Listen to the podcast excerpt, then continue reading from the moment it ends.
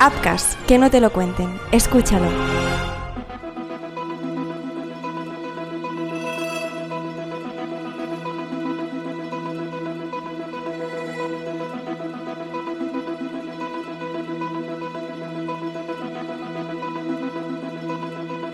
El tiempo ha pasado en forma de años y de décadas. Nuestras vidas han ido cambiando desde entonces, pero hay cosas que han permanecido inalterables, preguntas que continúan sin respuesta, cuestiones que ni la tecnología actual puede resolver. Una de ellas es lo que sucedió en Vigo en el año 2002. La vida estaba a punto de cambiar para una chica de 22 años aparentemente normal. Hoy, en la ciudad gallega, todo el mundo continúa preguntándose lo mismo. ¿Qué pasó aquel 30 de abril con Débora Fernández? Hola, mi nombre es Marc Truco. Bienvenidos a Crímenes Ibéricos, el podcast donde van a parar los casos más negros de la historia de España. Empezamos.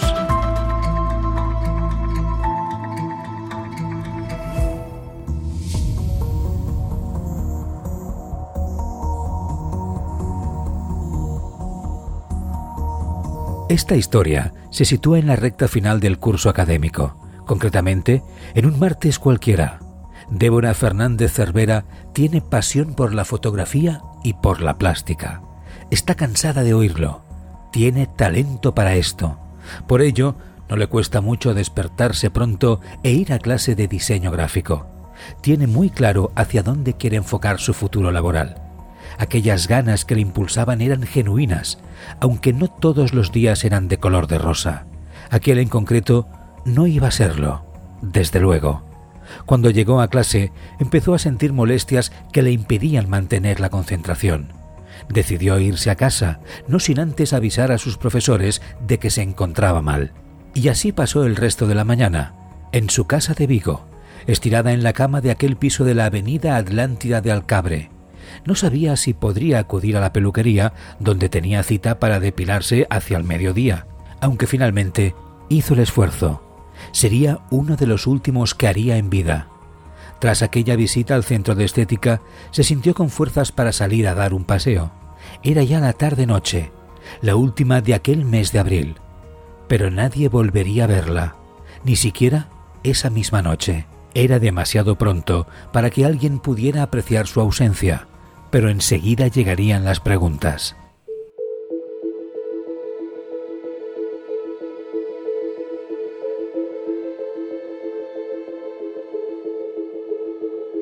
Al día siguiente, ya en mayo, nadie sabía nada de ella.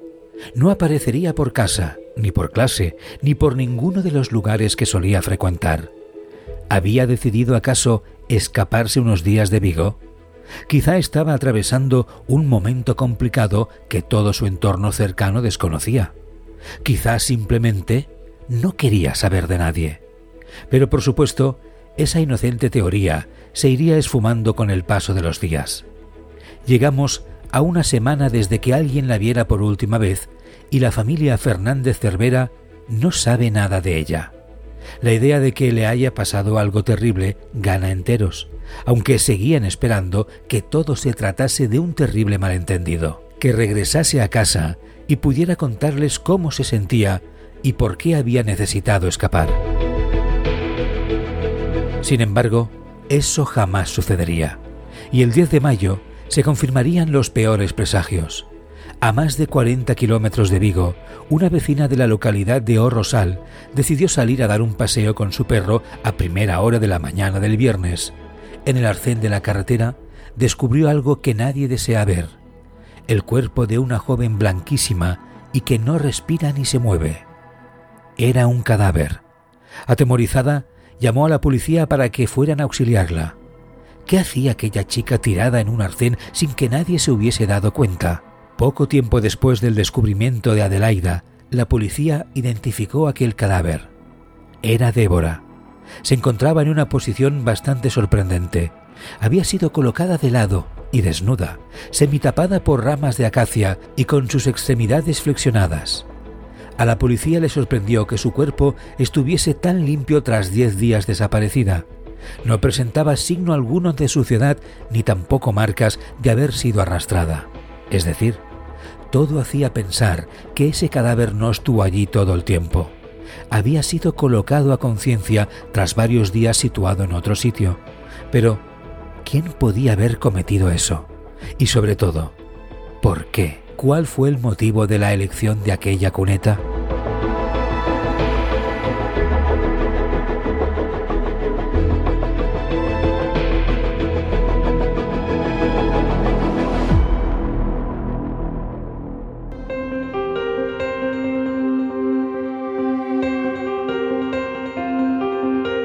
La autopsia acabó de confirmar las sospechas de la policía. En efecto, Débora había muerto mucho tiempo antes de que se la encontrase. Su tez blanquecina no engañaba. La joven de 22 años falleció entre seis y nueve días antes de encontrar su cadáver, aunque no se llegaba a descartar que incluso se produjera el mismo día que desapareció. La fecha en concreto no era del todo clara, pero sí confirmaba que llevaba como mínimo más de cinco días fallecida. Eso sí, lo había hecho vestida y no desnuda, tal y como apareció.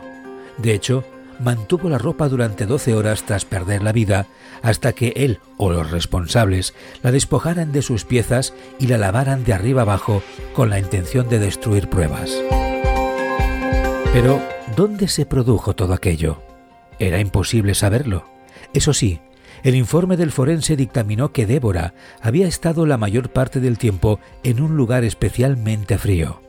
Podría ser un sótano acondicionado, un frigorífico o una cámara de congelación. Allí se mantuvo todo el tiempo que no estuvo tirada en aquella cuneta.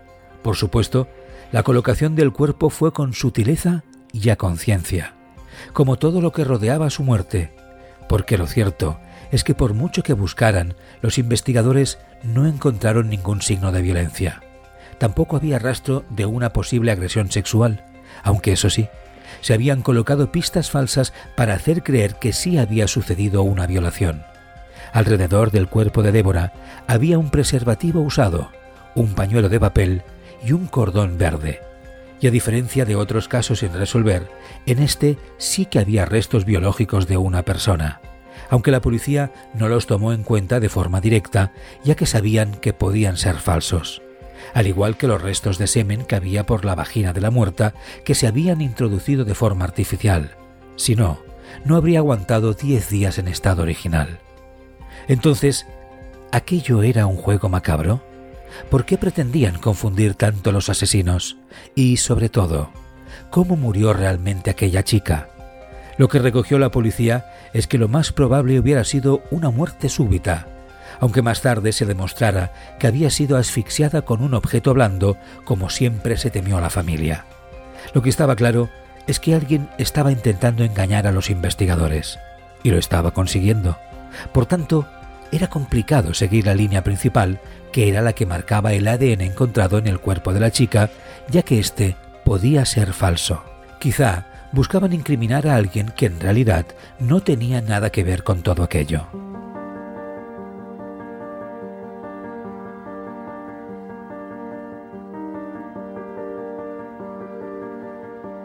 Lo que tenía claro la policía es que aquel caso tenía que relacionar a alguien muy cercano a la joven.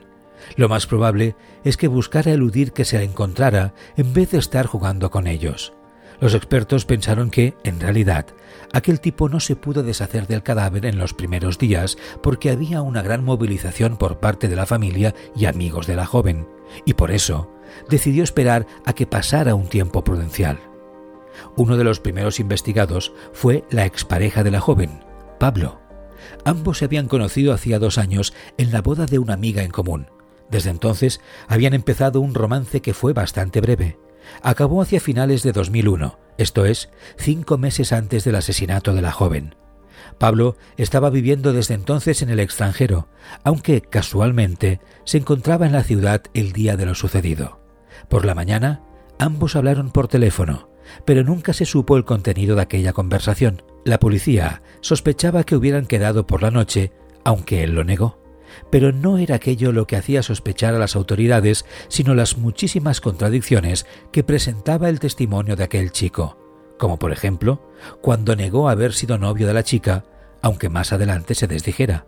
Testificó hasta en seis ocasiones y en todas ellas había lagunas en su relato. Así, hasta que en el último de sus interrogatorios admitió que había mentido a propósito por miedo a que se le relacionara con el crimen. Apcas, que no te lo cuenten. Escúchalo. Se ha cometido un crimen. Tenemos a la víctima y tenemos al principal sospechoso. Ahora es momento para el juicio.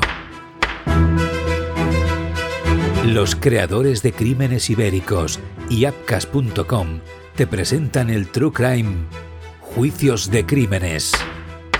El podcast donde te narramos los juicios de crímenes más sorprendentes. Bien. Eh, señor Gil Pérez, antes del ingreso del jurado, yo le advertí que si usted quería permanecer en la sala, debía hacerlo en silencio, eh, con respeto y con decoro. Por favor, trasládenlo. Escucha Juicios de Crímenes en tu plataforma de podcast preferida. Son personas de confianza. Nos ponemos en sus manos. Salvan vidas. Pero a veces, algunos de ellos son asesinos. Upcast y el podcast Crímenes Ibéricos presentan el nuevo True Crime, Médicos Asesinos. Historias reales de profesionales de la medicina que se han convertido en criminales por voluntad o negligencia. Médicos Asesinos, escúchalo ya en tu plataforma de podcasting preferida. Crímenes Ibéricos es mucho más hazte fan y apoya nuestro canal de iVoox y escucha más allá de las narraciones del caso. Cada mes te ofrecemos análisis del caso para reflexionar y preguntarnos el porqué de los casos que te contamos.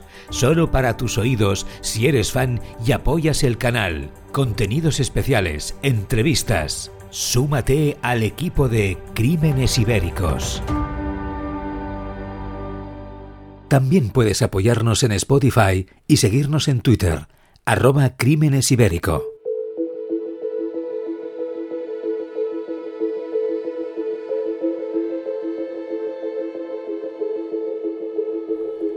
Lo más llamativo del caso fue que absolutamente nadie pensó en analizar las llamadas telefónicas que cruzaron Pablo y Débora los días antes. A la familia de la víctima le pareció algo escandaloso, así como que nunca se detuviese a nadie. No es que pensaran que fuera Pablo, pero si realmente el exnovio de la chica era el responsable, la policía se lo había puesto muy fácil para burlar la cárcel, porque además de no revisar sus conversaciones telefónicas, la policía no analizó su vehículo. Se hizo ocho años más tarde, en 2010 demasiado tarde. Parecía difícil de entender que si realmente la chica había sido trasladada de un punto a otro, como era altamente probable, nadie pensara en inspeccionar el coche de un sospechoso. Y más si desprendía un olor tan horrible como el de Pablo. El sospechoso alegó posteriormente que se le había olvidado sacar una caja de langostinos del mismo, lo cual explicaba aquel hedor, pero nunca se podrá saber, porque no se comprobó debidamente.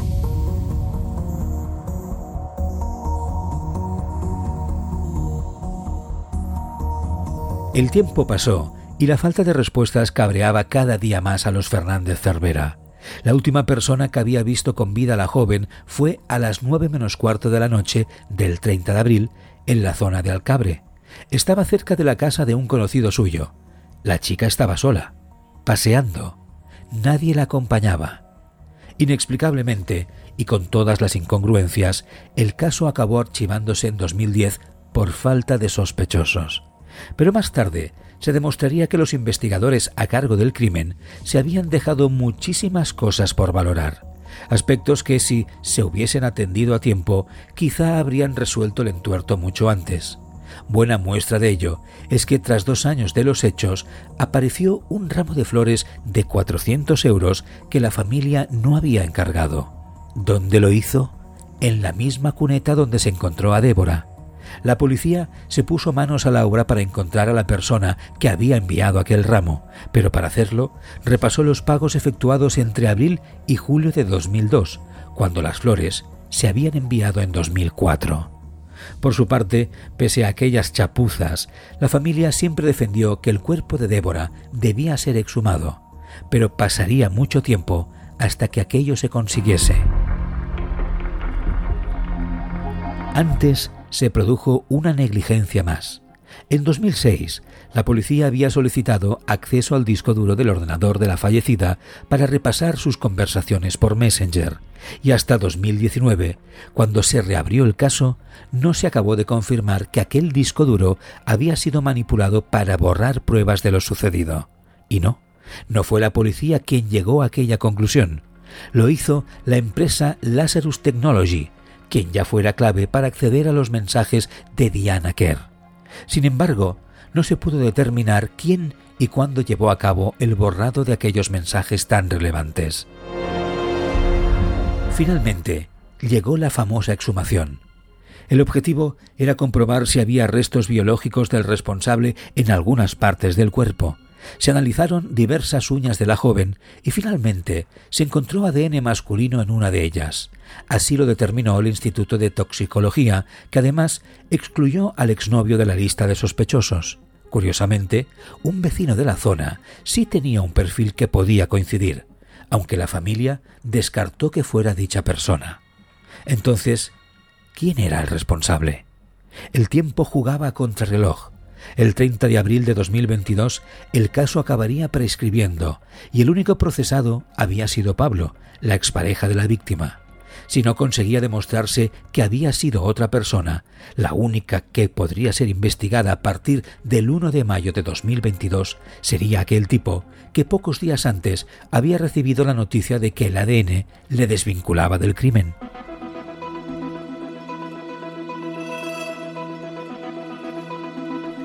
Y así sucedió. Pese a que se entrevistó a una infinidad de testigos relevantes, no se sacó nada en claro. Por ejemplo, la peluquera que atendió a Débora el día de los hechos sí que confirmó que la escuchó hablar por teléfono con alguien haciendo planes para aquella noche, pero no pudo determinar quién era. Curiosamente, Pablo había admitido años atrás que sí que había hablado con ella por teléfono, pero en esta ocasión, tras escuchar el testimonio de aquella mujer, volvió a negar que lo hiciera. De nuevo, otra contradicción.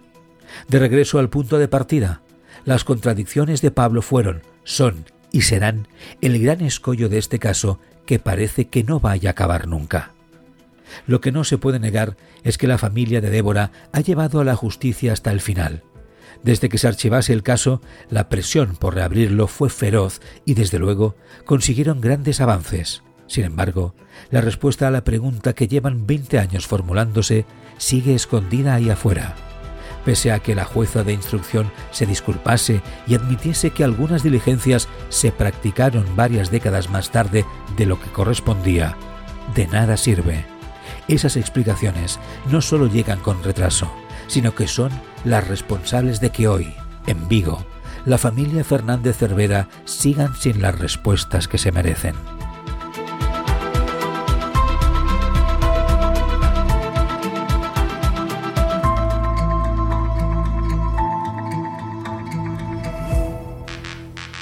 El deporte es sinónimo de éxito, de triunfo, de gloria, de respeto.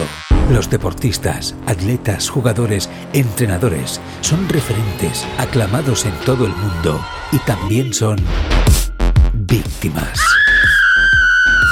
Tribuna Marca con Joan Prats y el podcast Crímenes Ibéricos de Apcas.com presentan Crímenes Deportivos el podcast que te narra las muertes y asesinatos de deportistas de todos los tiempos.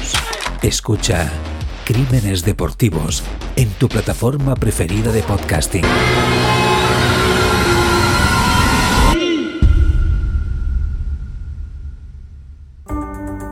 Crímenes Ibéricos es mucho más hazte fan y apoya nuestro canal de iVoox y escucha más allá de las narraciones del caso. Cada mes te ofrecemos análisis del caso para reflexionar y preguntarnos el porqué de los casos que te contamos. Solo para tus oídos si eres fan y apoyas el canal. Contenidos especiales, entrevistas. Súmate al equipo de Crímenes Ibéricos. También puedes apoyarnos en Spotify y seguirnos en Twitter arroba Crímenes Ibérico.